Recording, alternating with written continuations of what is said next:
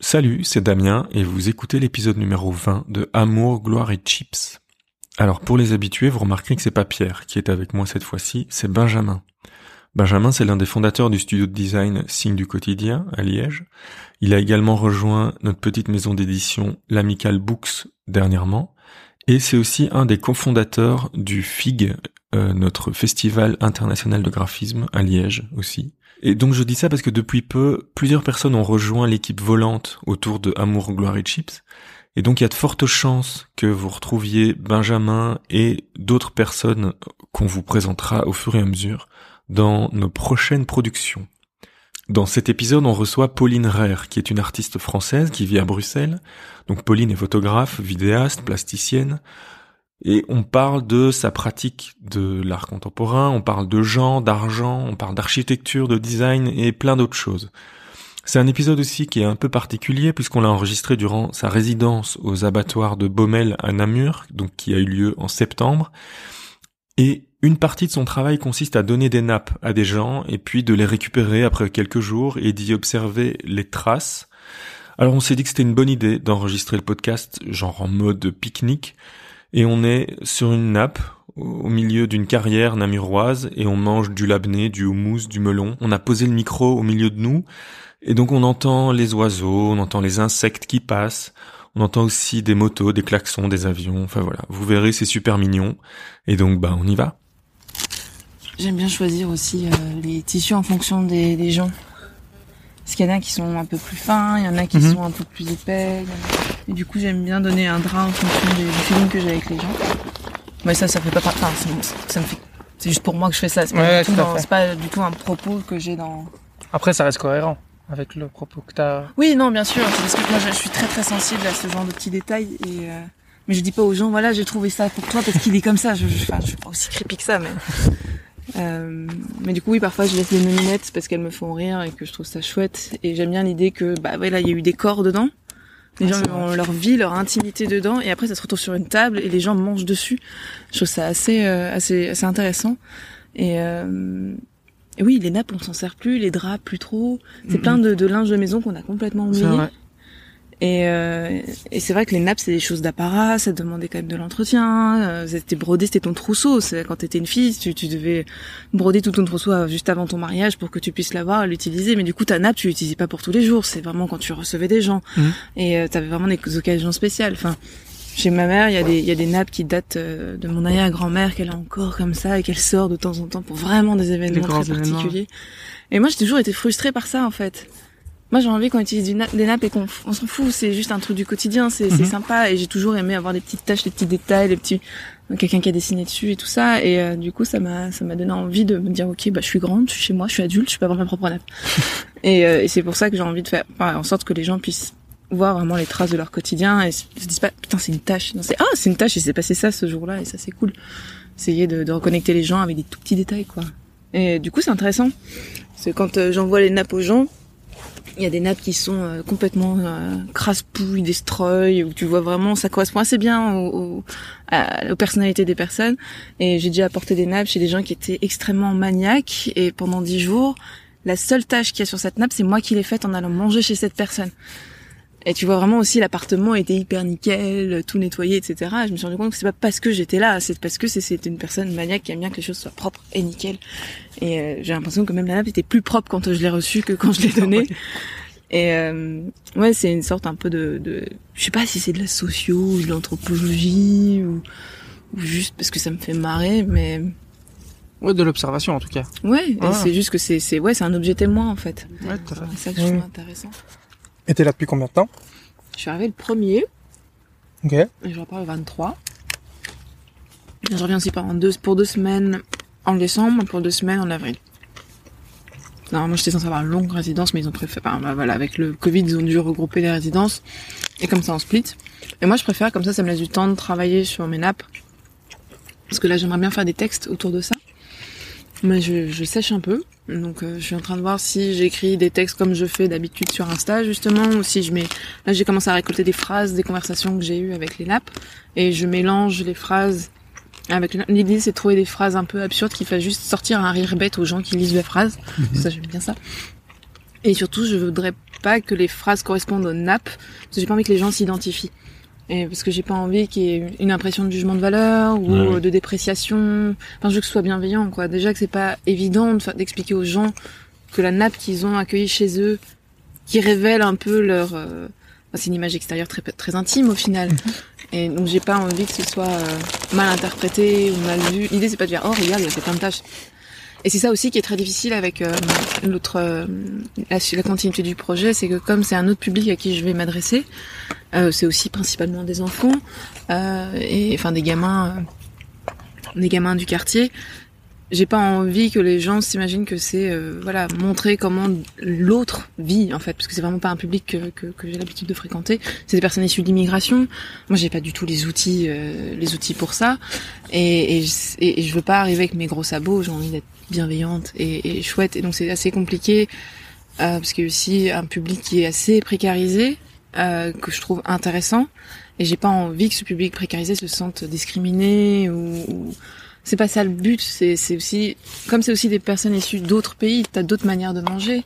Euh, tu manges autrement, tu manges euh, d'autres ingrédients et tout ça. Et, et j'ai pas ces, ces trucs-là sur mes nappes, quoi. C'est c'est vraiment j'ai des nappes européennes.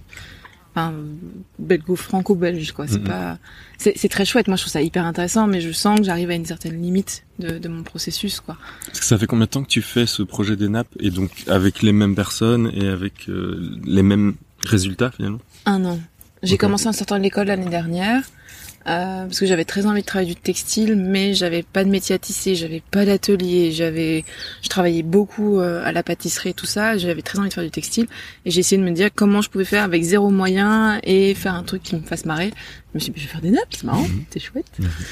Et euh, je sais, c'est issu de plein de conversations avec plein de gens. C'est aussi j'ai bossé pour euh, une artiste plasticienne et euh, nos, esthétiques se, se ressemblent assez fort. On a souvent des idées un peu en décalage. Ça revient un peu à tes derniers posts. Tout. Voilà, on a tous plein d'idées, plein d'idées similaires. Comment je me la réapproprie et comment je fais pour pas que ce soit du plagiat. Et là, dans le textile, j'ai remarqué qu'il y avait une grosse tendance sur le rideau. Donc, t'as beaucoup de rideaux qui sont euh, faits euh, par des euh, par des artistes plasticiens, par des collectifs et tout ça, utilisation de l'espace.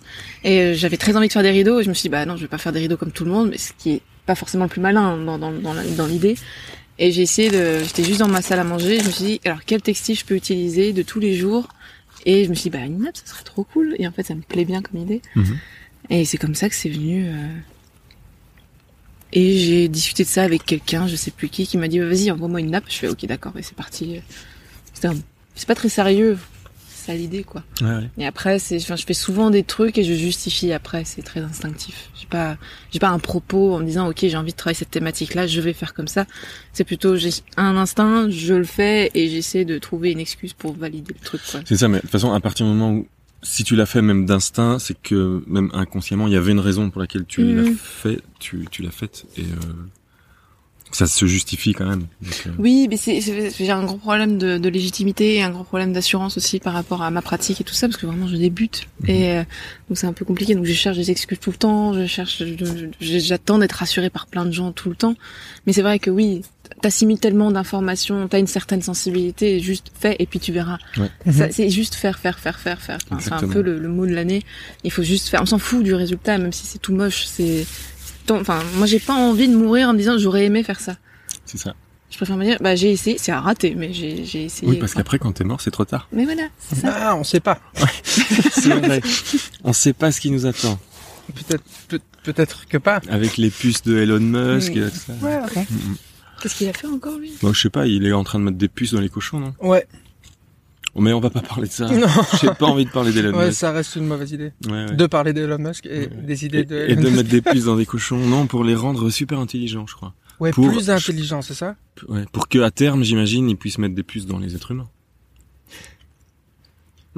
Mais ça, Moi, il met la vraie. Bon, on a dit non, on a dit qu'on n'en parlait pas, on en n'en parle pas. Oui, mais je voulais lui envoyer une lettre. Je suis en train d'écrire une lettre à, à ce cher Elon justement, Ah oui. en lui disant qu'il a envoyé une Tesla dans l'espace et que c'est complètement, euh, c'est complètement lui. Euh, et c'est, on appelle ça la charge utile. Et du coup, Mhm. je voulais faire un pied de nez en disant voilà, j'ai une charge inutile à t'envoyer. Je vais lui envoyer une œuvre d'art que je suis en train de travailler, qui est complètement secrète. Donc il y aura que lui et moi. Donc je lui vends l'exclusivité en disant regarde, c'est une œuvre, il y a que toi et moi qui, qui Ouais. sachons comme on dit, euh, et qu'il envoie dans l'espace cette charge inutile. Donc je suis en train d'écrire une lettre en anglais, mais c'est très compliqué parce que je suis trop française pour ça. Mais euh, voilà, donc je vais lui envoyer un petit brol par la poste, je vais lui envoyer un certificat et tout ça, et je, je, je vais voir si cette lettre arrive parce que il faut payer pour avoir l'adresse postale d'Elon Musk. Ah ouais Tu sais, c'est les adresses de stars. Il faut que tu payes 15 euros, euh, 15 dollars par Mais mois. tu payes ça à qui? Je connaissais pas ce truc. Tu Euh, payes... je sais pas, c'est c'est Internet qui m'a dit ça. Mais J'ai pas cherché très longtemps. tu vois, de... Ouais. Je vais envoyer ça à son siège social et puis basta quoi. ouais. Après, non, tu, il y a bien des relations presse, tout ça, tu les payes pour avoir accès à certaines Oui, c'est peut-être un peu près pareil, mais Oui, mais dans quelle mesure c'est pas euh, un- une arnaque? Tu vois, tu pourrais Ah mais très c'est bien. complet, ça, ça sentait l'arnaque. Ah oui, ça, faisais oui. genre ouh, et il y en avait plusieurs comme ça où tu fais genre ouais ça ça pue un petit peu. Ah ouais. Mais l'idée c'est aussi d'envoyer cette lettre euh, à son siège social et voir si ça se perd avec un certificat. ouais, et puis il doit avoir un mail, c'est peut-être elon at tesla.com, tu vois. Oui, c'est ça. Faut peut-être essayer, tu vois. Tu On commences peut tout par là. tenter. Tu peux commencer par là. Moi, c'est vrai. Mais euh, oui, donc voilà, attends, avant de parler d'Elon, euh, on, Ouais. on disait quoi? On parlait des nappes. Non, Oui. De- des nappes. Non, mais moi, juste, euh, la question, c'était vraiment de savoir le processus complet de, de, de ces nappes. J'ai compris que tu les envoies, tu sélectionnes des personnes ou des gens à qui tu les envoyais, puis tu les... Comment Je ça se passe exactement et voilà. Alors je suis une grande fan des petites annonces. Je trouve ça trop cool. Euh, parfois quand je trouve des journaux gratuits, je lis les petites annonces parce que je les trouve trop chouettes. Ah, C'est marrant parce que j'ai écouté un podcast ce week-end avec Sophie Cal. Mmh, Sophie. Sophie, tu l'adores. Ah. Euh, et ben, je, je crois que tout son dernier travail, son dernier livre, c'est que sur les petites annonces. Donc le fait de devoir couper les mots euh, pour Exactement. Mmh. récupérer de l'espace et tout ça. Mais bref, je t'ai coupé, on parlera de Sophie Cal peut-être après si tu veux. Euh, oui, donc je voulais faire des petites annonces. Finalement, c'est assez cher en fait. Donc couper des mots euh, pour dire euh, cherche euh, personne pour participer à un projet de nappe euh, et que je suis complètement fauchée. Du coup, c'était 50 balles. J'ai pas 50 balles pour une petite annonce, sachant que c'était période de Covid, sachant que plus personne n'utilise du journal papier, sachant qu'on n'a plus cette habitude-là. Et euh, mais j'étais curieuse de voir qui lisait les petites annonces et qui serait réceptif à ça. Euh, mais bon, donc j'ai pas le budget pour faire ce genre de choses-là, donc j'ai dû penser au plus, au plus simple. Et euh, Dieu merci, on a créé Instagram, qui est gratuit à peu près, Mhm. en fonction des algorithmes et tout ça, tout ça. Et donc du coup, ce que j'ai fait, j'ai créé une petite annonce en disant que je cherchais des témoins, parce que c'était ce mot-là que j'utilisais, sauf que c'est plutôt participant, c'est plutôt la nappe qui est témoin d'ailleurs. Mhm. Euh, je cherchais des participants pour accueillir une nappe chez eux et de juste manger comme ça. Et puis après, je rentrais en contact avec, enfin les personnes rentraient en contact, me disaient ok ça m'intéresse, qu'est-ce que tu veux faire et tout ça. Et du coup, là, j'ai des personnes qui me contactent, mais que je connais plus ou moins. C'est, c'est pas forcément que des, des inconnus, mais principalement des gens que je connais pas du tout. Mais c'est vraiment un public, vraiment, c'est ce que je disais tout à l'heure, c'est un public qui est un peu acquis aussi. Et voilà, ils savent que je fais des blagues tout le temps et que je fais des trucs un peu rigolos. Donc c'est, c'est pas forcément euh, difficile de leur expliquer les tenants et les aboutissants du, du projet. Et donc du coup, il y a ces petites annonces là. Donc là, j'ai euh, j'ai les coordonnées des gens. Je leur envoie soit par la poste quand je peux, sinon à intermédiaire, sinon à un endroit. Je dépose dans un cinéma euh, la semaine prochaine, viens le chercher et tout ça. Parce que j'ai pas très envie de rencontrer les gens avant. Et ensuite, on échange des mails ou des messages pour expliquer la marche à suivre. Je laisse toujours un petit mot. Là, j'ai filé des masques que j'ai cousus moi-même avec les nappes en voilà. Je, je n'aime pas coudre, du coup c'est un effort. Euh, et, euh, et ensuite, avec la marche à suivre, au moins pendant une semaine minimum, ils doivent utiliser la nappe sur la table de la salle à manger où ils prennent d'habitude leur repas. Une semaine parce qu'il y a au moins la semaine et les week-ends ou un jour off quelque part parce que je trouve ça aussi intéressant d'avoir vraiment la question du cycle. Une semaine c'est pas beaucoup mais les gens sont déjà sont déjà sympathiques d'accueillir mes nappes. Je vais pas leur demander grâce à trois semaines. Et ensuite, euh, je rencontre les personnes pour la première et la dernière fois au moment où je viens chez eux pour manger et récupérer la nappe. Donc l'idée c'est vraiment me taper l'incruste chez les gens. Parce que je suis très très très curieuse et que je trouve ça très chouette et que la question du repas est hyper importante. Je trouve qu'il y a des gens qui négligent cette notion-là, il y a des gens qui trouvent que c'est hyper important, il y a des gens qui oublient de faire des trucs, de préparer à bouffer pour les pique-niques. Voilà.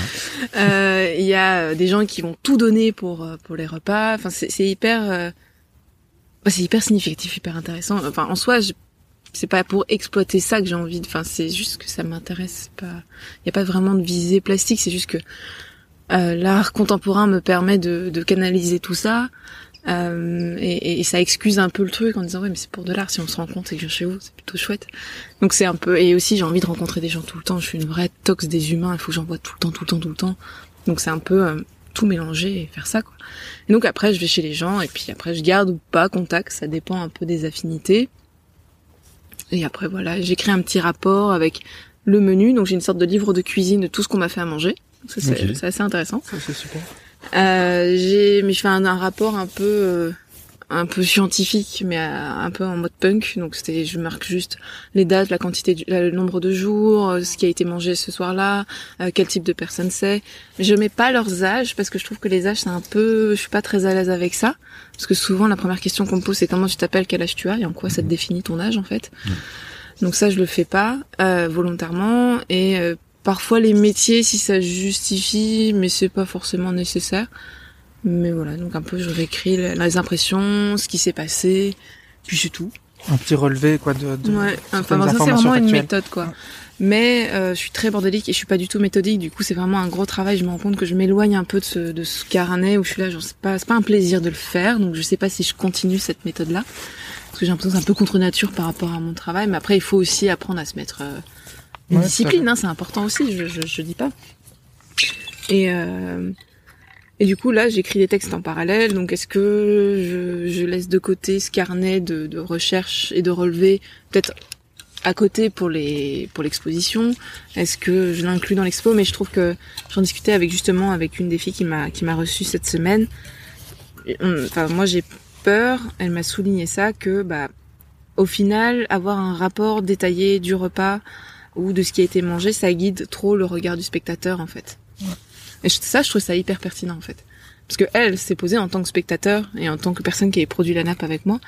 Euh, et je trouvais ça assez chouette, ce, ce point de vue-là que j'avais pas vu. Et oui, en fait, j'aimerais que ce soit juste abstrait, immersif et que tu regardes juste des tâches et qu'il y ait des nappes sonores. C'est, c'est juste ça le délire. Mhm. Et euh, tu vois ce que tu veux, c'est juste reconsidérer la nappe, reconsidérer l'objet du quotidien. Est-ce qu'on peut faire de l'art avec un objet aussi trivial qu'une nappe sale, quoi? C'est c'est juste ça, reconsidérer aussi le, le, le, le matériau et moi, ce qui m'a le plus déprimé dans ma vie, ça a été euh, les, les, les nappes en toile cirée, quoi. Enfin, c'est, c'est toujours la même. Et, et tu nettoies, et il se passe- il s'est jamais rien passé dessus, quoi. Mhm. Et moi, je trouve ça très triste. C'est, pr- c'est, c'est super pratique, hein. Ou le film plastique transparent film sur plastique, la oui. belle nappe. euh, Il y a une belle nappe, mais on la protège. Mais ça tu peux porte un pas, nom, et tu peux pas te toucher. C'est Ouais. ça qui est super frustrant. Comment ça s'appelle? C'est un nom? Je crois le plastique transparent que tu mets sur la nappe, ça porte un nom, mais j'ai oublié. Si je le retrouve, je le mets dans les notes. Un du coup. couvre, Ah oui, oui, un oui. couvre-nappe. Un couvre-nappe. Mais attends, donc tu disais euh, donc faire d'une nappe euh, une œuvre d'art, donc euh, d'une nappe sale une œuvre d'art. Forcément, ça me fait penser à au ready-made de, du chant, tout ça qui prend voilà. Et tu me disais aussi que tu fais toi-même des ready-made. Oui. Et tu déterres des, clous- des clous rouillés. Oui. Et c'était ready-made. Mais en fait, c'est, c'est ce Et que... raconte-moi un peu le processus de, de ce truc aussi parce que c'est euh, bah on sent que c'est il y a une filiation entre la nappe sale et le clou rouillé mais euh, d'où ça vient euh, Bah, alors je sais pas vraiment euh, dire en fait. Je, pense que c'est un truc qui est ancré en moi depuis toute petite. J'ai toujours aimé ce, genre de des choses qui ont vécu. Il y a un truc que j'adorais, c'est euh, euh, quand ma mère recevait les, les sacs poubelles des vêtements des cousins. J'avais toujours des, des t-shirts Lacoste parce que j'ai des cousins qui faisaient du tennis. Euh, J'avais toujours des trucs Lacoste ou des trucs un peu euh, de bonne qualité, de super bonne marque, euh, un peu un peu chic comme ça. Et j'adorais récupérer ces vêtements qui avaient vécu, qui étaient limés, qui avaient des trous. J'ai toujours aimé ces, ces vieilles choses. Je sais pas pourquoi. C'est une question de il n'y a pas d'explication, c'est ju- c'est juste ma sensibilité. Et euh, depuis toujours, j'ai toujours aimé ça et, et j'ai toujours été frustrée aussi de ne pas réussir à, à l'exploiter comme, enfin je sais pas, j'ai du mal à exprimer tout ça. Euh, et j'adore les objets, les objets ayant euh, beaucoup vécu. J'ai toujours la même tasse en métal. Euh, j'ai toujours une petite cuillère en argent que j'ai piquée à ma mère que j'adore. Euh, j'ai toujours j'ai des petits objets phares que j'utilise régulièrement et euh, genre s'il y a un incendie, je me barre avec cette tasse en fer blanc alors que j'ai un PC, euh, des caméras et plein de trucs. Je m'en fous, je veux garder cette tasse. Donc il y a vraiment un, un truc vraiment de possession, de collection et je vois ça comme comme une sorte de graal quoi. C'est c'est hyper important et, c'est ce que j'ai mis dans un de mes derniers un textes. Parfois c'est je suis dans la rue et je vois un truc et c'est un peu ma nouvelle target. C'est ok, il me le faut. Et il y a vraiment ce côté vraiment de pas de prédation, de collection, et j'ai besoin de récupérer ces objets-là. Et, et quand je peux pas les récupérer parce que c'est des poutres ou des gros cailloux, je fais des photos, donc ça, ça me permet d'être un peu, de me calmer un petit peu. Et, euh, et aussi, j'aime bien trouver une utilité à des objets complètement inutiles qui sont censés partir à la poubelle, parce qu'il y a encore moyen. Je suis sûre qu'il y a encore moyen. Et euh, comme je veux pas qu'ils finissent à la poubelle, aussi, ils sont complètement inutilisables parce que, bah, à un moment donné, il a fait sa vie, ce pauvre petit, petit objet, bah ça va se transformer en, en ready-made ou en œuvre d'art parce que j'ai décidé. Et que moi, toute seule, j'ai décidé que ce manche à balai serait un ready-made, que ce rouleau de papier thermique serait un ready-made, que ces pièces de monnaie euh, tout abîmées seraient des ready-made parce que je trouve qu'ils ont un vécu, une histoire et que on les voit pas. Et j'ai envie que les gens le voient. Et, et en fait il se passe un truc dans mon cerveau c'est que quand je vois ces genres de choses il y a une sorte d'excitation incroyable. Et j'ai envie de partager cette excitation avec les gens en leur disant regardez comme c'est trop beau. Et oui c'est une bâche Pauline. Oui, c'est une pièce usée. euh, qu'est-ce que tu veux qu'on y fasse oui c'est un jeu de cartes oui que- ok c'est super. Et c'est juste que j'ai envie de partager cet enthousiasme avec les gens en fait. Leur dire que ça peut être cool de regarder son environnement différemment c'est un peu comme si j'ai envie de, de- c'est comme si j'ajoutais un filtre aux yeux des gens. J'ai cette prétention là en leur disant que voilà, j'ai envie de montrer autre chose aux, aux gens et parfois je reçois des photos de tas de trucs, des brolles dans tous les sens sur Instagram, de gens qui disent "Ah tiens, j'ai pensé à toi." Alors j'ai toute une collection d'objets pétés, d'échafaudages, de vidéos de trucs qui volent au vent, de, de petits objets et enfin, c'est des cadeaux que les gens me font en fait et ça je trouve Mhm. ça aussi extrêmement euh, euh, touchant. oui. Après, fou. je, ouais, je sais pas si c'est lié à, à nos, ouais, c'est sans doute lié à la manière dont sont connectés euh, certains fils dans nos cerveaux, mais comment on peut, à un moment, un, mo- un moment être obsédé par ce genre de truc? On en a déjà parlé, hein, tous les deux, Mhm. avec, euh, ouais, tu vois, moi, je fais beaucoup de photos de matelas au pipi, De chaises. des Des chaises, chaises partout. des, des jantes de bagnole. Vrai. Et je sais pas en quoi je trouve ça beau et pourquoi à un moment il faut euh, il faut photographier ça ou il faut bon moi je suis pas dans la dans l'appropriation donc euh, Mhm. j'ai pas envie de ramener des matelas au pipi chez moi Pas encore. pas encore j'attends d'avoir un grand hangar non Une mais installation. ouais. mais par contre je, je je sais pas d'où ça vient cette euh, ce besoin à un moment donné de canaliser il y a eu un moment les les parapluies euh, perdus tu sais les gens jettent les parapluies par terre et je sais pas d'où ça vient ce truc de, de, de- je sais pas, de- cette obsession de, de garder des traces de ces choses bah, mortes bah, mais euh, Oui, on a tous à, à un moment donné, j'ai l'impression, euh, à une certaine mesure, une envie de garder des choses euh, qui sont inutiles. Il y a aussi les gens qui gardent des trucs en se disant un jour, il me servira. C'est ma vie ça. Et c'est une euh, et oui, très certainement, mais très certainement que non non plus. Et donc des, des choses qui Mhm. s'accumulent parfois et qui n'ont pas forcément de après la valeur des choses, c'est très subjectif, mais Mhm. qui sont là et qui s'entassent et on sait pas quoi en faire. Mais justement, ça vient de là. c'est Et on parce- oublie aussi qu'ils existent parce qu'ils sont dans un tas, à, Un mon- magma. un magma avec plein d'autres choses et ils redeviennent perdus. Ils sont là, Mhm. reperdus. Mais justement, j'ai eu ça, c'est parce que quand euh, je me suis mis en couple avec Loïc, euh, moi j'avais un- une sorte de mini syndrome de Diogène, donc euh, j'ai cumulé un truc, une quantité de trucs. J'avais 8 mètres carrés dans ma chambre, tu pouvais plus circuler dedans parce que je ramassais tout. J'allais en, en fripe tout le temps, en seconde main. Enfin bref, ma chambre c'était juste un énorme magma de trucs. Et, euh, et quand Loïc est arrivé dans ma vie, il m'a dit, écoute, ce serait peut-être un peu raisonnable de, de vider tout ça. Ça, tu l'as pas utilisé depuis quand? Ça, tu sais que ça existe encore chez toi? Genre, ah, effectivement, c'est un peu chou. Et euh, quand j'ai commencé mes études artistiques, euh, je me suis rendu compte que je pouvais transformer les trucs en œuvres d'art et je me suis dit ok non c'est pas un brol parmi d'autres brols c'est un ready-made c'est un peu ma C'est une très bonne c'est un stratégie. peu ma parade un peu foireuse mais du coup voilà donc si ça peut partir chez des gens ou chez des collectionneurs vous pouvez acheter mes ready-made Ouais. euh, Mais c'est ouais, moi je trouve que c'est une super bonne stratégie en fait. Bah, c'est surtout que ça désacralise en même temps ça le sacralise je sais pas Euh, trop ça le sacralise plus et donc les gens du coup ah oui mais c'est considéré comme un ready-made et donc je dois y faire attention que si toi tu n'avais pas apporté cette cette justification ou cette nomination à cet objet, bah les gens auraient plus tendance à le rejeter ou à ouais complètement. Et donc je trouve que c'est super cool comme euh, comme petite idée euh, de dire ah non tu peux pas jeter parce que c'est c'est une un ready-made et t'as la liberté de le faire en plus c'est ça qui est Ouais. c'est juste trop bien. ça me permet de rebondir d'ailleurs les gars bah vas-y rebondis j'ai trouvé ça ah oui ce truc Des bons de tombola. non des tickets numérotés des- alors ça, c'est des tickets que j'ai trouvés en seconde main, donc il n'y a pas tous les tickets, il y en a 799 parce que j'ai du mal à calculer. Oui. Euh, C'est une et- petite histoire sur Insta. Elle, elle a récupéré des, du ticket de 201 à 1000, c'est ça? Ouais, Et elle avait posté sur Insta, ah bah cool, je vais pouvoir rencontrer 900 personnes.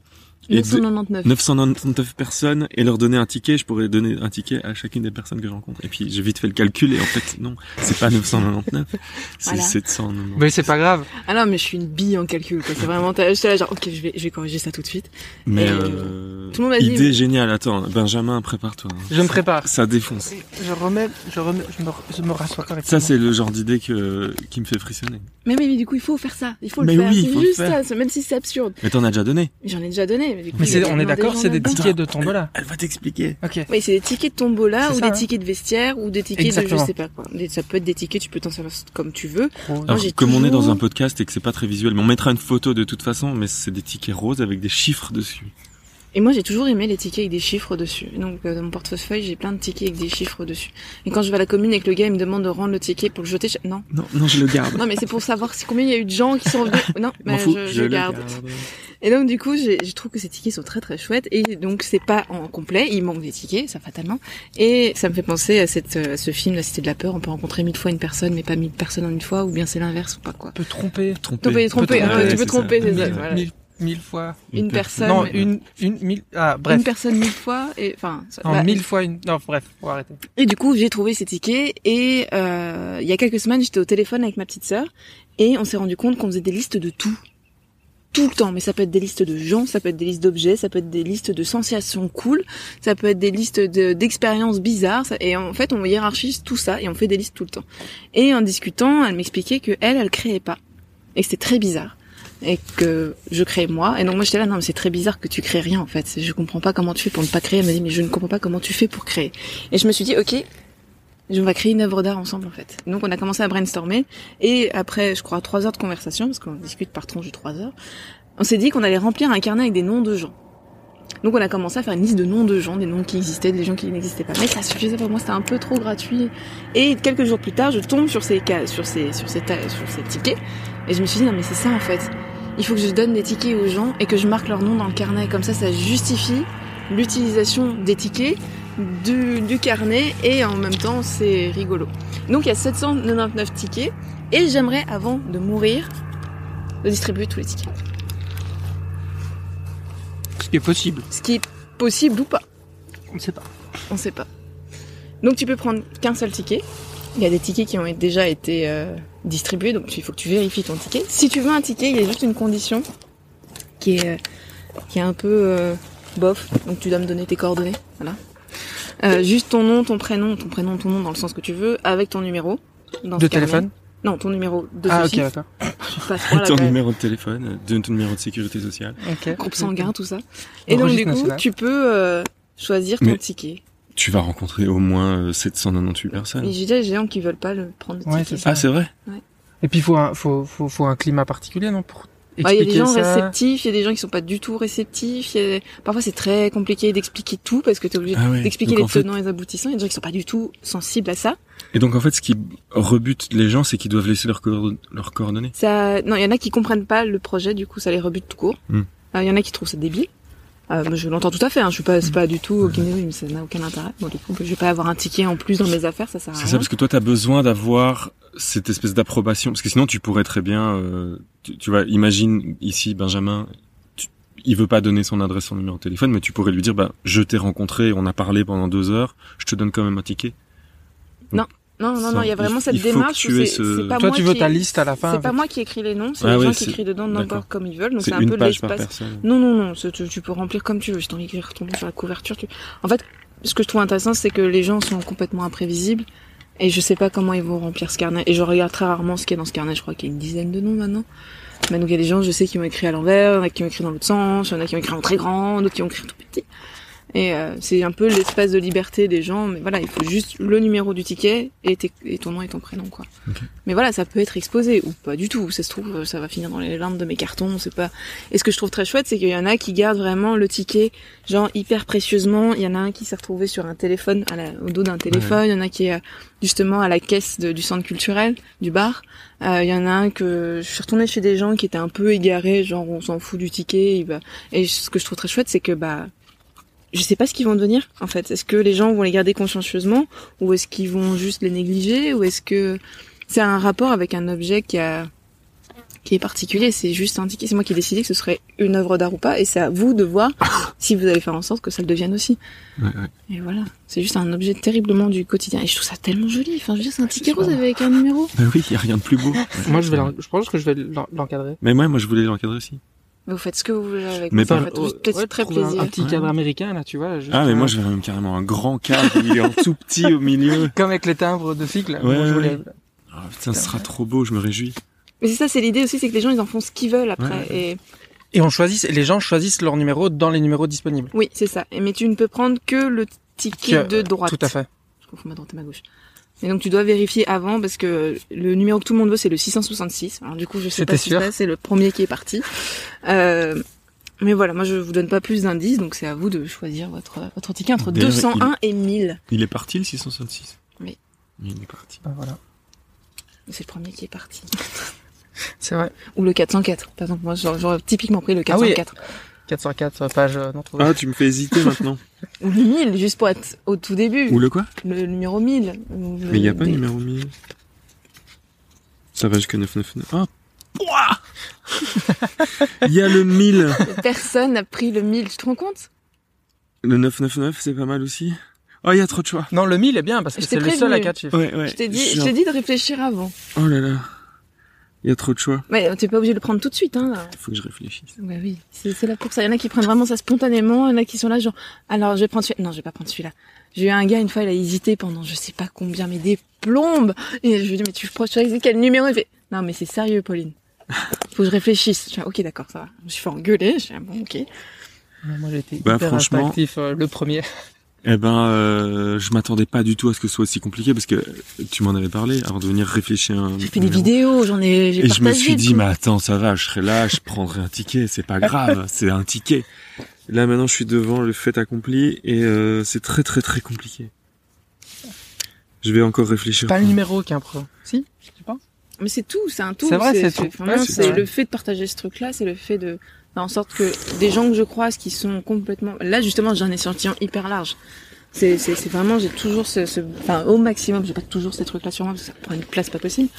Mais j'ai souvent euh, ces objets-là quand je sors ou quand je vais rencontrer chez des, quand je vais manger chez les gens notamment. Et euh, voilà, donc c'est, c'est, c'est vrai, j'essaie de faire en sorte de- d'avoir le plus d'interactions possible, mais ça demande quand même une question de Mhm. feeling. Je peux pas demander ça à une, à une dame que je croise Ah, un le passant, supermarché ouais, ou un à fait. patient, ça, parce que ça demande du temps d'expliquer, de dire coucou, je ne suis pas folle. Et euh, Je vais réfléchir. Je suis, je suis trop. Là, tu m'as, j'ai- je bug complètement. t'as toute ta vie jusqu'à. Mais dis-toi que le il risque de partir. là, Ouais, hein, le 1000. euh. Et Non, du coup, t'aimerais, facile.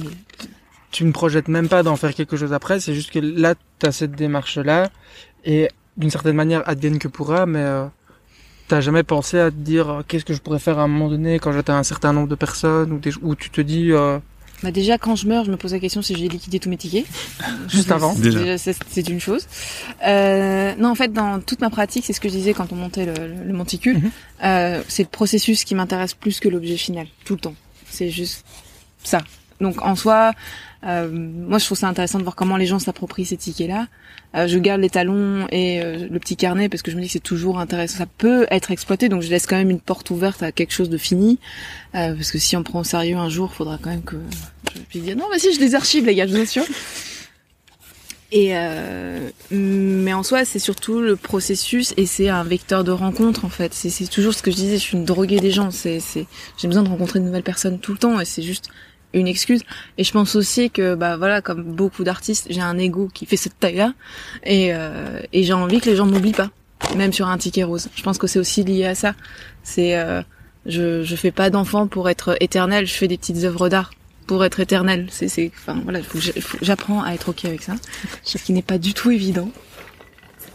Mais clairement, c'est que j'ai pas envie qu'on m'oublie, j'ai pas envie que c'est juste une manière de, de, de marquer les esprits quoi. Mhm. Sinon, je raconterai pas ma vie sur quatre comptes Instagram et essayer de rencontrer des gens tout le temps. Ben, transition parfaite. Moi, c'est une des questions que j'allais te poser. Pourquoi tu multiplies tes comptes Instagram plutôt que d'avoir un seul qui rassemble tout? Euh, Parce que je raconte beaucoup de conneries et que j'essaie de faire en sorte de pas perdre les gens. Ouais. Euh, du coup, j'ai envie de parler de mon quotidien. Euh, donc là, Mais est-ce que tu crois que c'est les mêmes personnes Enfin, que, que ça pas va le même public, hein, du tout. Ah ouais? Ah non, non, non, non. Sur tes vidéos, sur tes photos, sur ta vie privée C'est complètement. Alors déjà maintenant, je limite de plus en plus les gens sur mon compte privé. Donc là, je refuse des tas de gens parce que je me rends compte que je suis un peu trop expansif par rapport à ça Mhm. et que c'est pas forcément bien, surtout pour mon cher et tendre. Euh, Je parle de lui tout le temps parce qu'il est toujours merveilleux.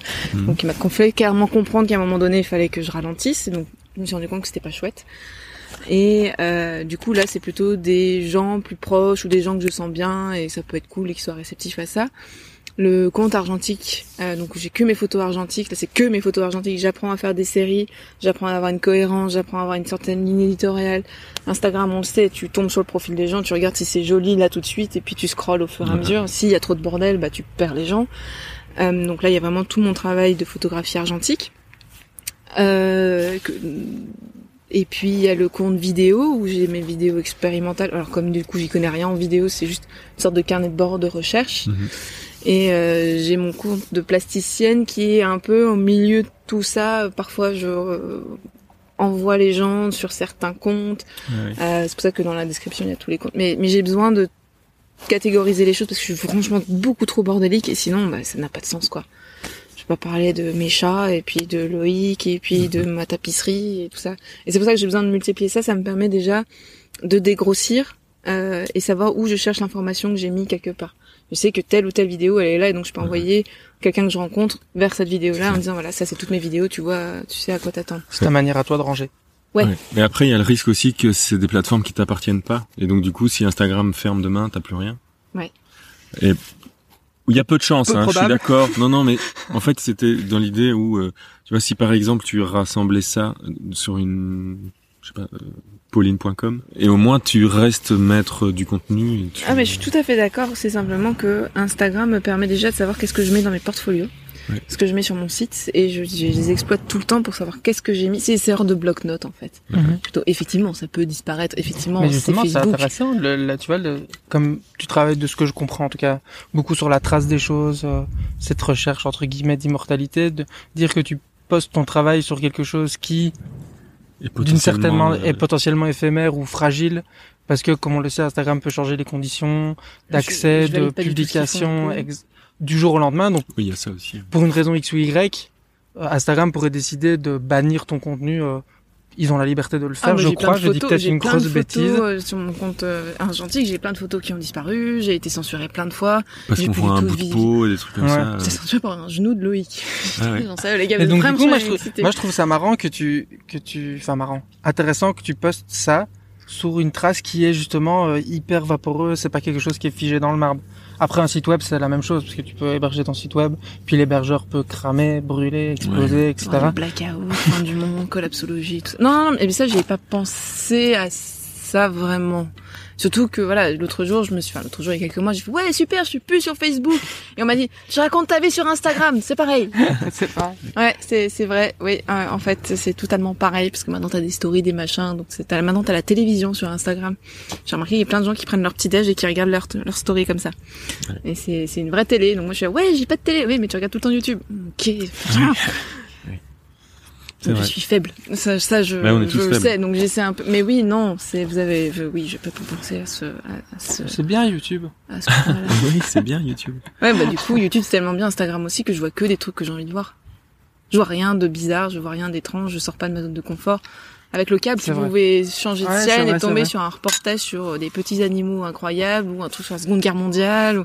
Là, c'est j'ai que des Tu trucs. restes bloqué dans ta petite bulle de, Ouais. ouais, ça c'est vrai. J'ai Camelot et de l'art contemporain et de la permaculture. Voilà, ça c'est mon algorithme YouTube un peu un peu foireux. Euh, et, et sur Instagram, c'est que des artistes plasticiens ou des photographes. Il y a rien de neuf, quoi. C'est c'est très chouette parce que c'est Bah, des belles choses que j'ai envie de voir. Mais ça a tendance à se refermer un petit peu. euh, Mais du coup, c'est, j'ai plus vraiment d'inspiration en photo. Mais il faut chercher. Et c'est ça, je me suis rendu compte qu'on était devenu très fainéants et qu'on est là à ingérer l'information sans la chercher de manière très passive. Et hum, du coup, j'ai décidé de chercher sur Instagram et ça devient chaud en fait. Parce que c'est compliqué de savoir quels mots-clés tu mets, il y a des trucs qui sont pas visibles, ça c'est... Donc il faut aller au musée, il faut acheter des livres, il faut rencontrer des gens en vrai. Ça Exact. Il faut donner des petits papiers avec des numéros dessus. Voilà. Exactement. Et donc oui, c'est une plateforme un peu un peu particulière. Et non, effectivement, j'ai démarré l'année dernière euh, ma pratique artistique en sortant de l'école. J'ai aussi un gros problème de relation avec l'argent parce que c'est un truc très compliqué pour moi à gérer. Donc du coup, me faire de l'argent pour payer mon site web, bah voilà, je préfère être serveuse que vendre mes pièces, ce qui est complètement absurde. Donc ça se met un peu petit à petit. quoi. C'est ce genre de conversation qu'on a là qui me permettent aussi de processer et de Mm, mm. d'aller plus loin. Ouais. Ah oui, parce que ça te poserait problème qu'à un moment donné, quelqu'un vienne et te dise ah ben je vais t'acheter une pièce autant d'argent. Pour toi, que- ça a pas de valeur?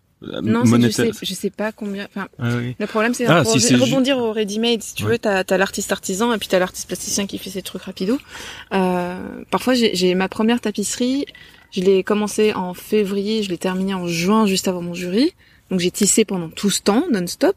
Vraiment, je faisais des journées de 9h, 18h, avec une petite pause déj.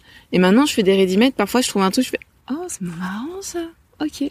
Voilà. Un rouleau de PQ. T'es, une œuvre d'art. C'est génial. Les tickets, ça m'a pris deux secondes.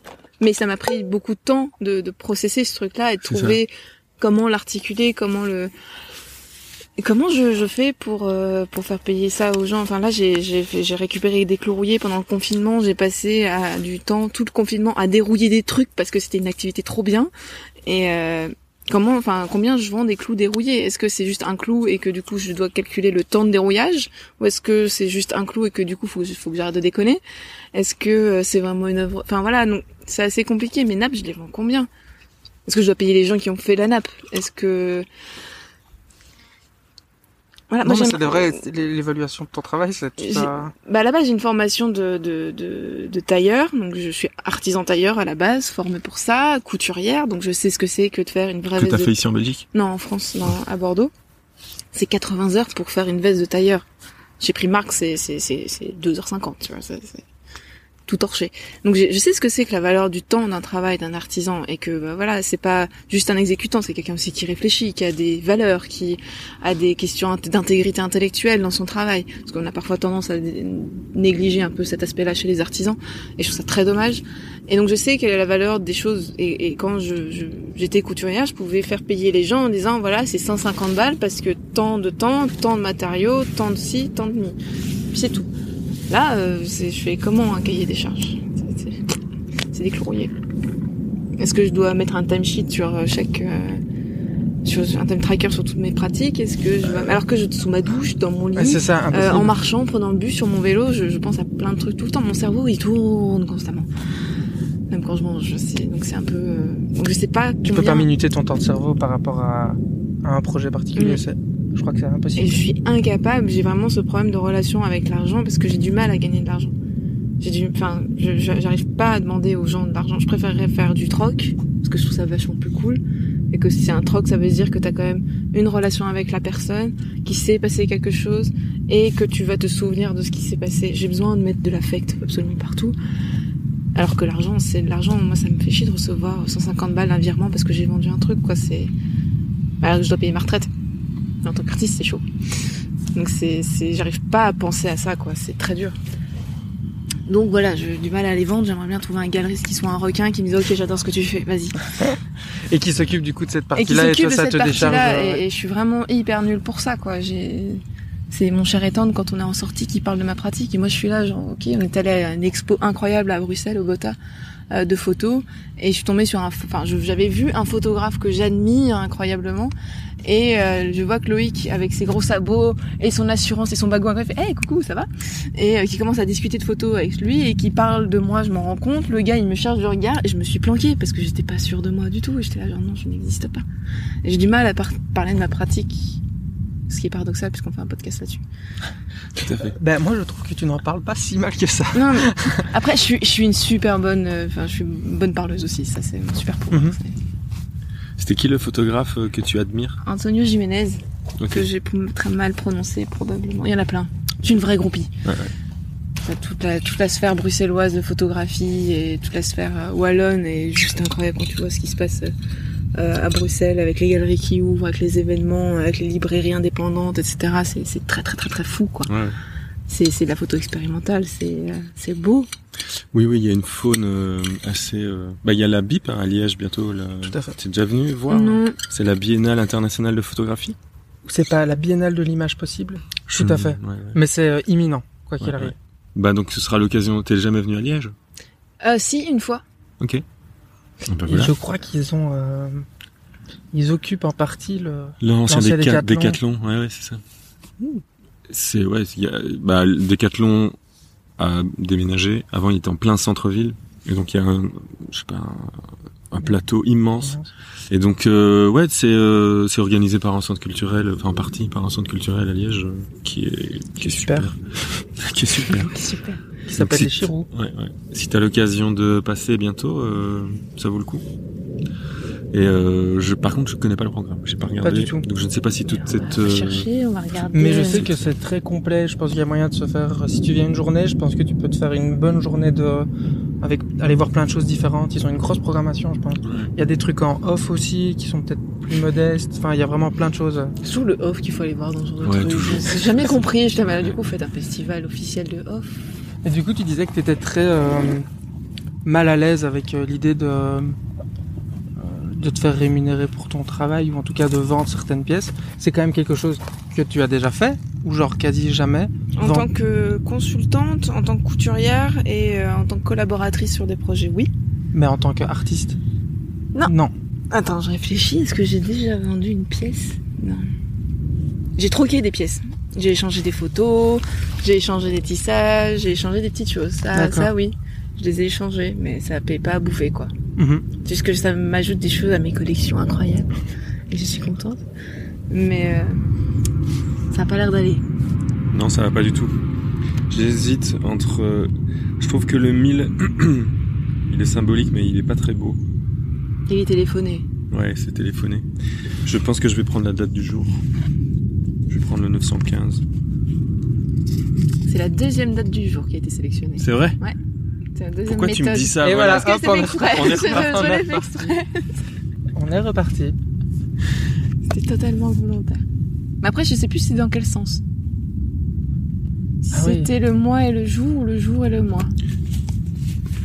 Vous devez repartir à quelle heure Euh, Moi, j'ai pas d'heure, mais. moi non plus. Pas réellement. Voilà, donc ne te stresse pas, t'as encore quelques minutes si tu veux choisir. Ouais. Demande à ta communauté de Twitter. Ah, j'avais des questions sur Twitter, oui, je t'ai dit. Mhm. Et euh, alors, c'est une, max... une question de Maxime qui dit La matière a-t-elle son principe en elle-même, immanence, ou tient-elle son existence d'un principe supérieur, transcendance? J'avoue Qu'est-ce qu'il veut dire en, en substance Je pense que ce qu'il faut faire, c'est interpréter ça à notre manière. Donc, Tu peux la refaire? L'immanence ou la transcendance? Immanence, je sais pas ce que ça veut dire. Toi, tu sais, hein, Benjamin. Non, transcendance, je peux imaginer à quoi ça peut correspondre, mais j'imagine que c'est l'inverse. De Donc Immanence, c'est transcendance. un nom de groupe de musique, tu vois. Ça, c'est évanescence. Transcendance, c'est quelque chose qui- quand tu, tu te dépasses. Ton... Non, je sais... oh, non, je dis des bêtises, donc non, je vais pas m'aventurer euh, dans une tentative de définition. Moi, je, je préfère être très très honnête plutôt que d'avoir l'air maligne. euh, donc, je ne. Alors, immanence. Caractère de ce qui est immanent. Oui, d'accord. Super. L'immanence désigne en philosophie et en parlant d'une chose ou d'un être le caractère de ce qui a, de ce qui a son principe en soi-même par opposition à la transcendance qui indique en cause, qui indique une cause extérieure et supérieure.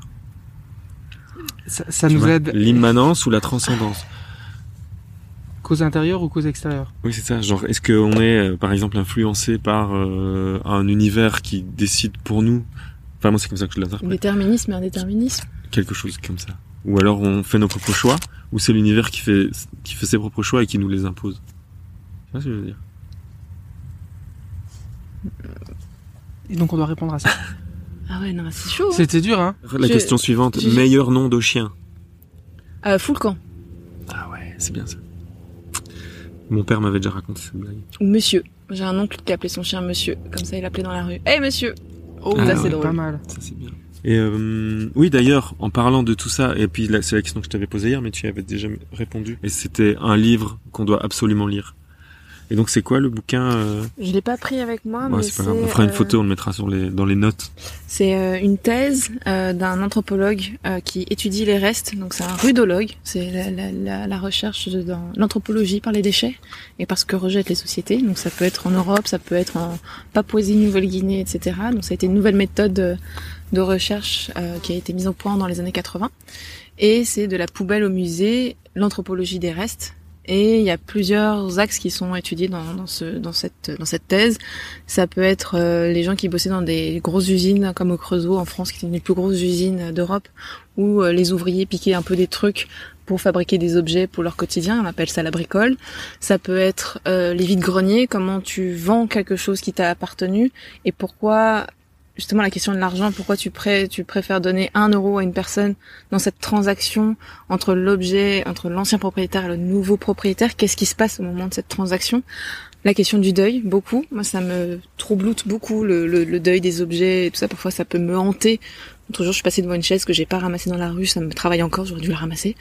Euh, c'est aussi la question de qu'est-ce qu'on met au musée? Est-ce que euh, mettre les, les objets médiévaux, c'est intéressant de mettre ça dans un musée? Alors pourquoi ne pas mettre une poêle à frire ou euh, un caddie ou n'importe quoi? Et c'est juste de l'anthropologie de ce qui reste en fait et euh, comment certains artistes se réapproprient ces déchets et comment aussi les nouveaux réalistes avec euh, Armand, César, Niki de Saint-Phal, etc. Ils parlaient justement de la société de consommation et de l'image de l'homme et de pourquoi il y a des monticules après la Seconde Guerre mondiale de déchets. Les, déchetteries débordent. Ils avaient jamais vu ça. Il y a du plastique dans tous les sens. On veut des trucs nouveaux, on veut des trucs pratiques. Quel est le reflet de, la société par les déchets en fait? Donc c'est pas un roman incroyable avec euh, une fin d'histoire palpitante, c'est mhm. juste de la thèse parce que moi je, je, kiffe plus lire la théorie de l'art parce que je trouve ça hyper intéressant que ça me donne des outils aussi. Et, euh, et c'est juste très facile à lire, c'est super bien écrit, c'est pas un truc trop perché que tu comprends pas. Et il euh, y a plein de notes de bas de page très très chouettes et tu comprends tout en fait. Et mhm. c'est ça que je trouve très chouette, c'est très c'est très court aussi et euh, ça permet de relativiser euh, enfin non, pas de relativiser, de remettre en question les déchets et qu'est-ce qu'on jette et quel est l'affect qu'on a avec les objets et le quotidien, le foyer, euh, tous ces trucs qu'on utilise tous les jours et qui n'ont pas forcément beaucoup d'intérêt, alors qu'au final, euh, sans cuillère, tu fais quoi de ta vie? C'est chaud quand même. Et puis, eh ben, et c'est lié aussi avec le travail que vous avez avec, enfin, non, c'est pas le travail, le projet que vous avez avec Loïc et d'autres, le projet d'habitat. Oui.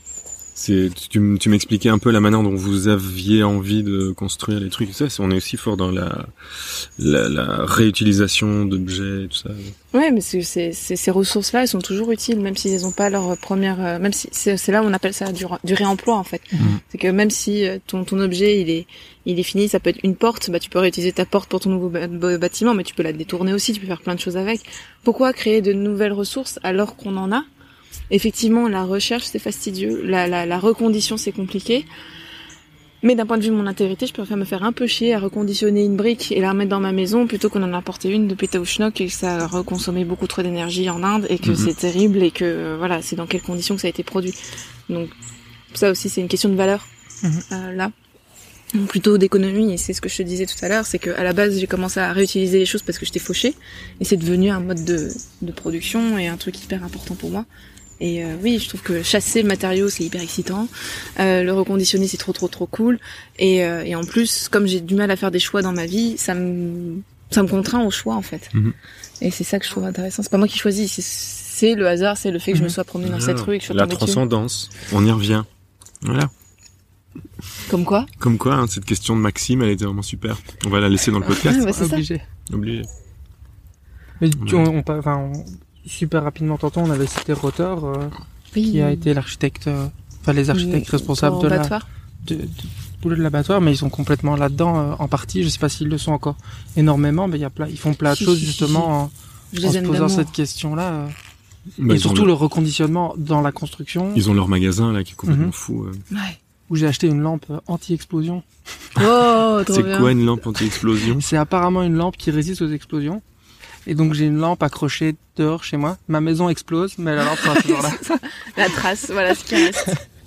Et je crois que c'était une lampe pour des mines ou des, ou des bâtiments un peu techniques dangereux, difficiles. T'as, t'as tous tes humains qui décèdent, sauf ta lampe. Sauf, mais la lampe, et en effet, elle est, c'est vraiment une, c'est un tank, quoi. C'est vraiment un truc euh, super solide. Mais oui, ils vendent et c'est super accessible, mais ils se posent beaucoup la question sur, surtout sur les matériaux de construction, c'est le reconditionnement pour pouvoir vraiment le faire re-rentrer dans le circuit normal parce qu'il y a toutes ces questions de cahier des charges, de, de, technicité du matériau. Est-ce qu'il a gardé sa résistance? Est-ce qu'il a perdu? Est-ce qu'il a gardé ses propriétés? Est-ce qu'il en a des nouvelles? Et je crois que c'est un, c'est un, des gros challenges, essayer de trouver un moyen de et déjà de faire basculer les mentalités pour se dire que c'est pas parce qu'une brique est réemployée qu'elle est moins bonne qu'une ancienne, ça c'est déjà un travail gigantesque. Et puis aussi pouvoir pour faire ça, prouver que je parlais de la brique, mais elle a la même résistance mécanique qu'une brique toute neuve. Oui, bien sûr. Mais dans, dans un des bouquins qu'ils ont sorti, je connais pas le titre par cœur, euh, qui parle justement du réemploi. Et au tout début, ils parlent que ils disent que c'est un truc social en fait. Mhm. Que le, le livre de Rotor. Non, qu'en fait le de, de voir euh, apprécier le réemploi, c'est un truc qui est destiné à une classe sociale particulière à des gens qui sont déconstruits, à des gens qui sont ok avec ça, qui ont le temps, l'espace mental de se poser la question. Et leur but à eux, justement, c'est d'essayer de proposer ça à une autre population en disant, ben voilà, c'est pas parce que ta maison est en fait en matériaux neufs qu'elle est vachement plus cool mhm. que si elle est faite en matériaux anciens. Et en, par inverse, pas quand t'es quelqu'un qui a de l'argent et te dire, voilà, j'ai démonté un monastère pour fabriquer ma maison, c'est complètement idiot aussi. Mhm. Donc c'est juste qu'ils essaient de proposer autre chose et de faire changer les mentalités avec ce type d'ouvrage. Et ça te donne, toi, des outils pour aller voir mhm. les gens dans la vraie vie et dire, ben voilà, regarde, ça c'est cool. Et c'est ça que je trouve intéressant. Mais clairement, c'est un truc social, c'est un truc qui, qui, est destiné à un type de population et il faudrait que ce soit accessible à tous, quoi. Faut pas, voilà, moi j'ai commencé par, par la vie un peu compliquée et pas avoir beaucoup de thunes pour me poser la question du réemploi et donc du coup de l'écologie et du cercle court, mhm. etc. Mais c'est parce que j'étais confrontée à une manière très très très première, euh, ok, j'ai besoin de matériaux, j'en ai pas, quoi. Et aussi, d'une certaine manière, c'est un truc qui existe depuis super longtemps. Tout, tout ce réseau, euh, enfin, on parlait de rotor, mais ces magasins de matériaux de réemploi, ça existait déjà avant, dans d'autres circuits, dans d'autres formes. Donc il y a déjà toute une espèce de réseau qui existe. Enfin, il y a les brocantes, on peut les observer, c'est des trucs qui existent depuis euh, Mathusalem, mais c'est carrément ça. Et il y en a qui ne consomment que là-dedans pour les petits objets du quotidien. Je parle pas pour les, les, mm-hmm. trucs de matériaux, mais il y a tout ce... Mais un autre truc aussi, je, me, je te coupe, c'est simplement, euh, moi j'ai commencé à aller beaucoup en seconde main il y a très très très longtemps, j'étais toute mhm. petite et euh, il y avait que des pauvres. Enfin, je dis ça, de, dit comme ça, ça a l'air un peu violent, c'est pas ça que je veux dire, hein, mais dans un cadre safe, donc je me permet de parler comme ça. La seconde main, c'est que pour les pauvres. J'allais chez Emmaüs en France et t'avais que des gens, tu voyais clairement qui galéraient. Et nous, euh, enfin voilà, on galérait à peu près, mais ça, ça allait. Puis après, c'est devenu un truc cool que je trouvais ça chouette. Et donc j'étais la petite nana avec un peu de thunes pour aller chez H&M. Bah non, j'avais envie d'aller en seconde main. Et donc clairement, ça a commencé à changer. Et puis je me suis rendu compte que toutes les pièces que j'achetais en seconde main, bah il y avait tous les hipsters comme moi qui allaient aussi en seconde main. Donc j'avais moins de matières premières, j'avais moins tout ce truc craint pour moi toute seule. Donc c'est devenu un effet de mode. Et finalement, les fripes ont augmenté de prix. Et donc les mhm. gens qui n'ont pas les moyens, bah, aller dans les fripes, c'est compliqué. Et donc, il y, a plein de, de, de la gentrification de la fripe. Exactement ce que, j'allais dire. La gentrification de la fripe. Non, mais, ouais, complètement. Mais ça, du coup, autre problème. Du coup, comment quelque chose, comment une économie euh, plutôt saine et bienveillante peut être réappropriée par un autre circuit et du coup perdre un peu son, son identité, quoi. Et donc euh, gentrification de la friperie, quoi. Ouais, quand tu vois Urban Outfitter qui vendent des fripouilles, euh, tu sais pas vraiment si c'est de la fripe. Quand tu vois quoi? Urban Outfitter qui ah vend des fripes, qui vend des tu vois les applications Vinted, la, la, réponse à, la réponse à ça, elle a été euh, industrialisée et c'est Primark, quoi. Les trucs que tu trouves chez Primark à 1 euro, bah, c'est parce que, enfin voilà, les, gens qui ont moins les moyens vont acheter leur truc là-bas. Et du coup, tu penserais mhm. que Primark serait une réponse à la gentrification de la friperie? Exactement. C'était non, mais là. C'est pas une réponse, c'est un effet qui s'est passé. Un effet.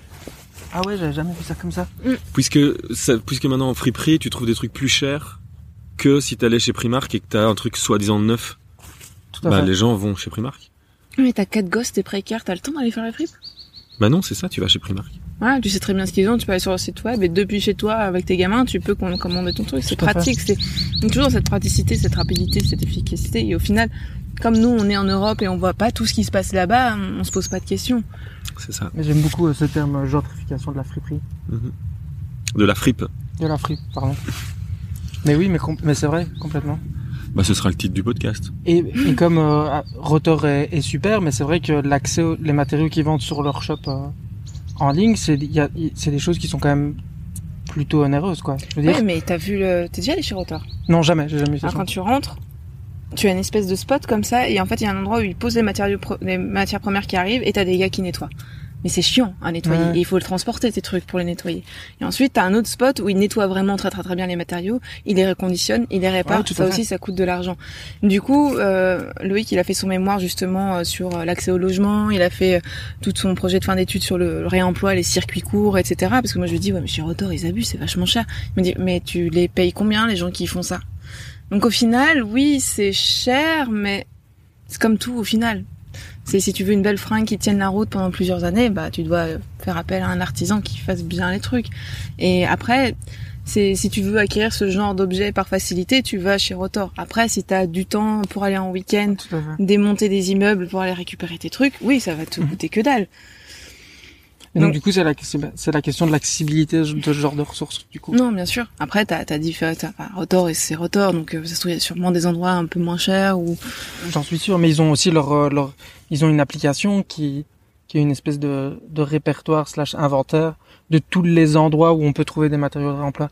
Et c'est un nom un peu chelou. Euh, In Limbo je sais pas du C'est tout. un je- autre truc In Limbo qui vient d'ouvrir, c'est via Two Stamps qu'ils ont fait ça. Mhm. C'est un, c'est euh, tout ce qui est, euh, si t'as besoin de matières premières un peu moins euh, utilitaires Mhm. tout de suite, c'est plutôt des bâches ou des, des bouts de Ok. mousse ou des bouts de trucs. C'est vraiment ce que Rotor peut pas reconditionner. Je sais pas si c'est parce que Rotor ne peut pas conditionner, si c'est un autre truc à part, je sais pas. Mais c'est encore un autre truc de circuit court. Euh, Quand tu vois Toustent qui s'occupe de, de, de, de squatter des nouveaux endroits et de faire des programmes culturels et sociaux, c'est- génial. On a vraiment Ouais, besoin de ça, quoi. Donc c'est possible. Mais ça reste très flamand, je trouve. Ouais. Ça, ça me manque. Euh... ah, Nous, on est à Bruxelles. Enfin, moi, je suis à Bruxelles. Du coup, moi, je vois ça aussi. Il y a vraiment ce côté-là. Et puis en Flandre, euh... t'as vraiment cette, Mhm. cette dynamique-là qui est un peu plus. euh, C'est cool. Ouais, à fond.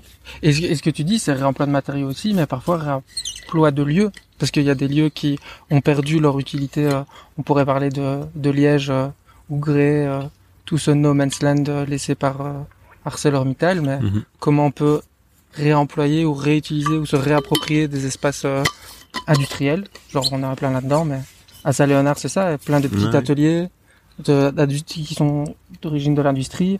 Et du coup, maintenant, ils sont en train d'être réappropriés par des gens et comment on réutilise les lieux et tout ça. L'abattoir, c'est exact. Enfin, je le présente comme du réemploi d'une Mhm. certaine manière. C'était un abattoir qui a dû, je connais pas l'historique, mais Non, non plus. il a dû fermer ou quelque chose comme ça et on a dû trouver un moyen de réemployer le lieu pour en faire quelque chose d'autre et euh, Mais du coup, est-ce qu'on ne peut pas fuir la gentrification? Est-ce qu'on est obligé de passer par ce stade-là? Parce que si tu commences à réutiliser des endroits, à te réhabiter, souvent les artistes qui se pointent là, t'as des artistes fauchés, t'as des artistes qui ont un peu plus de thunes, qui trouvent, des gens qui trouvent ça juste cool, donc ils s'installent parce qu'ils sont cool et qu'ils ont un peu de thunes pour s'installer là, Ouais. et qu'ils ont la- le confort de l'argent. Mais t'as des gens qui galèrent à fond et qui veulent. Donc je crois Ah ouais, que oui, la question de la gentrification c'est hyper touchy quoi. Enfin moi je suis pas du tout sociologue et je suis pas du tout à l'aise avec cette question-là parce que je la maîtrise pas du tout. Mais oui, les friches industrielles, voilà, nous on est, euh, mon atelier euh, c'est dans la Green Fabric, c'est une ASBL qui a, euh, via la commune de Forêt, installé des ateliers d'artistes dans un immeuble qui était insalubre, qui était habité jusqu'en 2017, je crois. Et quand je vois dans les tags, c'était, j'ose pas imaginer la vie des gens qui étaient dedans. C'est parce que même moi, je trouve que c'est, j'ai un seuil de tolérance absolument monstrueux. Et là, j'étais là, non mais tu peux pas faire vivre une famille là-dedans? Si, il y a des familles qui vivaient là-dedans. Et ça a été réutilisé en tant que le, genre, le, le endroit pour le pour atelier d'artistes. Donc on est là, et là, le le public, on inclut vraiment les gens, on a des ateliers de loisirs créatifs parce que avant je dénigrais totalement le loisir créatif. Maintenant je me rends compte que les gens font et en fait faire c'est trop bien. On en revient à ça. Mhm. Donc maintenant je suis moins élitiste et, et moins moins une horrible personne en disant oui les arts créatifs c'est un peu moche. Bah non en fait c'est des gens qui font des trucs. Vas-y toi aussi fais des choses. Euh, donc on est là moi en tant qu'artiste je donne des workshops euh, avec une visée écologique, de réemploi et avec des gens qui sont du coin. Les workshops sont pas très chers. L'idée c'est de mélanger les populations. Donc t'as des gens qui sont un peu plus hipsters et puis t'as des gens qui sont complètement pauvres et t'as des gens qui sont un peu moins pauvres. T'as des gens qui sont très très riches. T'as des gens qui sont pas du coin. Il y a des gens qui sont belgo-belges depuis des. Donc il y a une sorte de mélange. Parfois j'ai des workshops avec des gens qui n'ont absolument rien à voir entre eux. Mais on est dans ce quartier-là vraiment à la jonction de plusieurs quartiers. T'as le Wills pas très loin. T'as euh, la place Saint-Denis qui, euh, enfin, il y a encore quelques années, c'était un peu chaud. Et donc, on est vraiment à l'épicentre d'un truc qui, qui regroupe différentes populations. Et ça, c'est trop, trop, trop bien. Et euh, bah voilà, est-ce que on peut éviter la gentrification? Ou est-ce que c'est quelque chose Enfin voilà, il faut que vous invitiez un sociologue, les gars. Ouais, on va faire ça. Prochaine fois. Sociologue et on va parler de gentrification. La gentrification de la gentrification. Mais je pense que je suis sûr qu'il y a quelqu'un qui a déjà écrit quelque chose qui devait ressembler à ça. Il y a un bouquin qui s'appelle La sociologie urbaine qui parle de ça. Tout petit livre Ah ouais Ah, qui est plutôt intéressant Ok. que j'ai dû lire pendant mes études d'architecture Ah, où ça? À Lambert Lombard. C'est euh, c'était c'était une école euh, d'architecture mais qui a fusionné avec l'université maintenant. C'est devenu la faculté euh, d'architecture de l'université de Liège. Et Du coup, comme plein d'architectes qui ont fait des études d'architecte, tu n'es plus architecte? Euh, plein, je sais pas, mais oui. En tout cas, oui, je ne suis plus architecte. Ouais. Donc voilà. Études super. Par contre, faites des études d'architecture. c'est- C'est J'ai fait carrément, un an, moi. c'est carrément super. C'était cool, hein, c'était super. Mais, Non, c'est des super études, je mais pense je- vraiment. pendant cette année-là, je me suis rendu compte que euh, ce que je voulais faire, c'était du graphisme. Et donc, j'ai arrêté l'archi, j'ai Ouais. fait du graphisme. Mais c'est vrai que au-delà de ça, pour rebondir sur ce que tu dis, euh, c'est vrai qu'il y a beaucoup de gens qui font des études d'architecture et puis qui très rapidement se réorientent vers d'autres choses. Euh, pas forcément parce qu'ils n'ont pas envie de faire leur stage ou pas envie d'être architecte, mais parce que ça, c'est des études qui ont tendance à ouvrir les choses de manière très très large. Et donc on peut vite aller, euh, aller commencer à bidouiller à droite à gauche. Et, et je pense que c'est une des raisons en fait euh, pour lesquelles euh, plus qu'un rejet euh, du, du métier d'architecte, qui est qui est un métier genre hyper compliqué, on pourrait. Oui, et en fait, au final, tu fais 5 ans d'études et t'as vraiment une position hyper ingrate, quoi. Tu, tu, tu bosses des heures incroyables, t'es taxé comme un porc et, et, et tu galères, quoi. Enfin, avec mon copain, c'était en tant que serveuse, j'étais mieux payé que lui, Mhm. alors qu'il a fait 5 ans d'études. Moi, je vends des gâteaux, hein, c'est pas. Bah c'est super de vendre des Non, non, gâteaux. non, mais ce que je veux dire, c'est que tu, tu vois, c'est quand même dingue de, te, de voir qu'un architecte a autant de responsabilités, t'as des ça, assurances, ton Mhm. bâtiment il s'écroule, l'entrepreneur il a foiré un truc, c'est pas l'entrepreneur qui aura des problèmes, c'est l'architecte. Mhm. Alors des architectes n'aident pas du tout les, les architectes, et, et donc t'as vraiment une vision très fantasmée. C'est comme un stylisme. Archi- études d'architecture et stylisme, c'est pareil. C'est t'as vraiment les star architectes, t'as les stylistes stars qui font des trucs incroyables, des maisons de fous, on mélange artisanat, art, pop culture, c'est super, etc. Concept. Et au final, bah voilà, tu, tu, tu vas signer des plans et faire des PV toute ta journée, quoi. Et t'es payé une misère, alors que t'as fait plein d'études, c'est Ah, super mal foutu. Aussi, hein. moi, je trouve que le, le c'est souvent dénigré euh, l'architecte domestique, euh, comme on dit, euh, qui fait euh, de l'architecture euh, Ordinaire. unifamiliale, ordinaire. euh. mais je trouve que moi, il y a Ah, un... je parlais pas de ça, hein. Oui, oui, je sais bien, mais justement, comme tu dis, tu vois, il y a, il y a cette star architecte euh, qui fait des tours à New York, euh, qui fait le musée Guggenheim ou des choses comme ça, où c'est très fantasmé. euh. Il y a eu ce- cette vidéo de de Franck Guéry qui fait une boulette de papier, qui la jette. Elle est hyper connue cette vidéo, c'est complètement fou. Et il y a cette vision fantasmée de l'architecture. Et puis après, il y a tous ces gens qui essayent de travailler main dans la main avec des avec des familles pour essayer de construire leur maison. Moi, je trouve ça juste dingue. J'ai ma, ma, compagne qui fait ce métier-là, elle le fait super bien. Et c'est un métier où on, on doit avoir énormément d'empathie. euh, Tu rentres dans le foyer C'est des gens. super dur. Et lien parfait avec tes nappes. Ouais, Il y a non, un peu de ça, c'est pouvoir réussir à observer leur manière de vie, qui, qui n'est leur manière de vivre qui n'est pas forcément la sienne, et parfois super éloignée parce qu'on a tous des petites habitudes, et réussir à leur construire le petit cocon dans lequel ils vont pouvoir faire ça.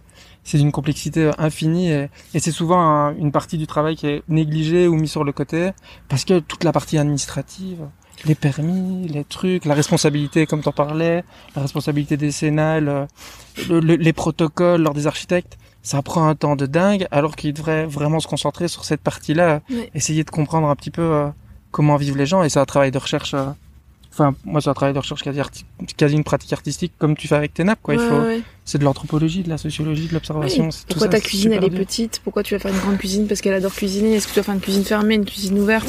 Est-ce que tu fais des petites chambres parce que tu veux des espaces de vie communs? C'est et c'est vraiment ces questions-là qu'on me pose pas vraiment. Et effectivement, je trouve que c'est la partie la plus intéressante. Si je pouvais, si je pouvais être architecte, je serais là en consultant de vie familiale, tu vois. Et, et oui, pourquoi tel matériau? Pourquoi euh, t'as telle surface? Parce que c'est facile à nettoyer ou parce que ça se... Enfin, ouais, et c'est ça le plus important, c'est vraiment être en lien avec l'humain et de connaître ses habitudes et, et de se dire ok ça m'intéresse, ta vie m'intéresse, je vais te faire Ah une maison pour toi. Et c'est là où, enfin moi je trouve que les architectes sont plus importants. Et euh, enfin voilà, moi les, les grands bâtiments ça me fait pas franchement fantasmer et c'est plutôt ces petites maisons. Pourquoi les cellules sont comme Mhm. ça? Pourquoi ça s'articule comme ça? Et j'ai vu un projet d'un sud-américain parce que je sais plus quel pays, donc je vais pas dire de bêtises. Et il avait construit une espèce de maison en béton. Donc c'était une sorte de L comme ça, et puis tu avais un autre L inversé, et donc tu pouvais construire dans le, dans le Mhm. vide, et tu pouvais fusionner deux maisons, et donc les gens pouvaient être soit dans leur foyer tout seuls, soit se mettre avec les voisins pour créer une cellule commune. Ouais, Enfin, rien que ça, c'est génial. Ouais, c'est... c'est fou. Et ça fonctionne. C'est pas du tout sur le papier, parce que je me suis dit, ouais, ok, c'est fantasmé ça. Et, ça, et ça fonctionne trop trop bien. T'as vraiment cette... cette euh... Oui, entre humains, il faut qu'on se rende et qu'on fasse des trucs, quoi. Voilà. Voilà. Voilà. Je pense que c'est une conclusion C'est parfaite. Carrément parfaite. Ben voilà. Ben euh, Pauline, merci beaucoup encore Ouais, une merci. fois. À vous, C'était fou. Et euh, Quand vous voulez. Ben là, on a on a deux heures de podcast, donc je sais pas si je fais deux épisodes d'une heure ou si peut-être qu'on va couper des trucs parce que peut-être qu'il y a des choses qui On sont un peu trop private joke ou je sais pas quoi. Mhm. Mais en tout cas, merci beaucoup. C'était vraiment super. Ça va être un format complètement différent parce que quand j'écoutais, bah tu vois, t'as, t'as la nature autour et tout ça. Donc euh, c'est vraiment euh, c'est le premier épisode, euh, c'est l'épisode 20 en fait de Amour Chips qui, je sais pas, est-ce que ça entame une nouvelle ère, le monde d'après de Amour, Gloire et Chips.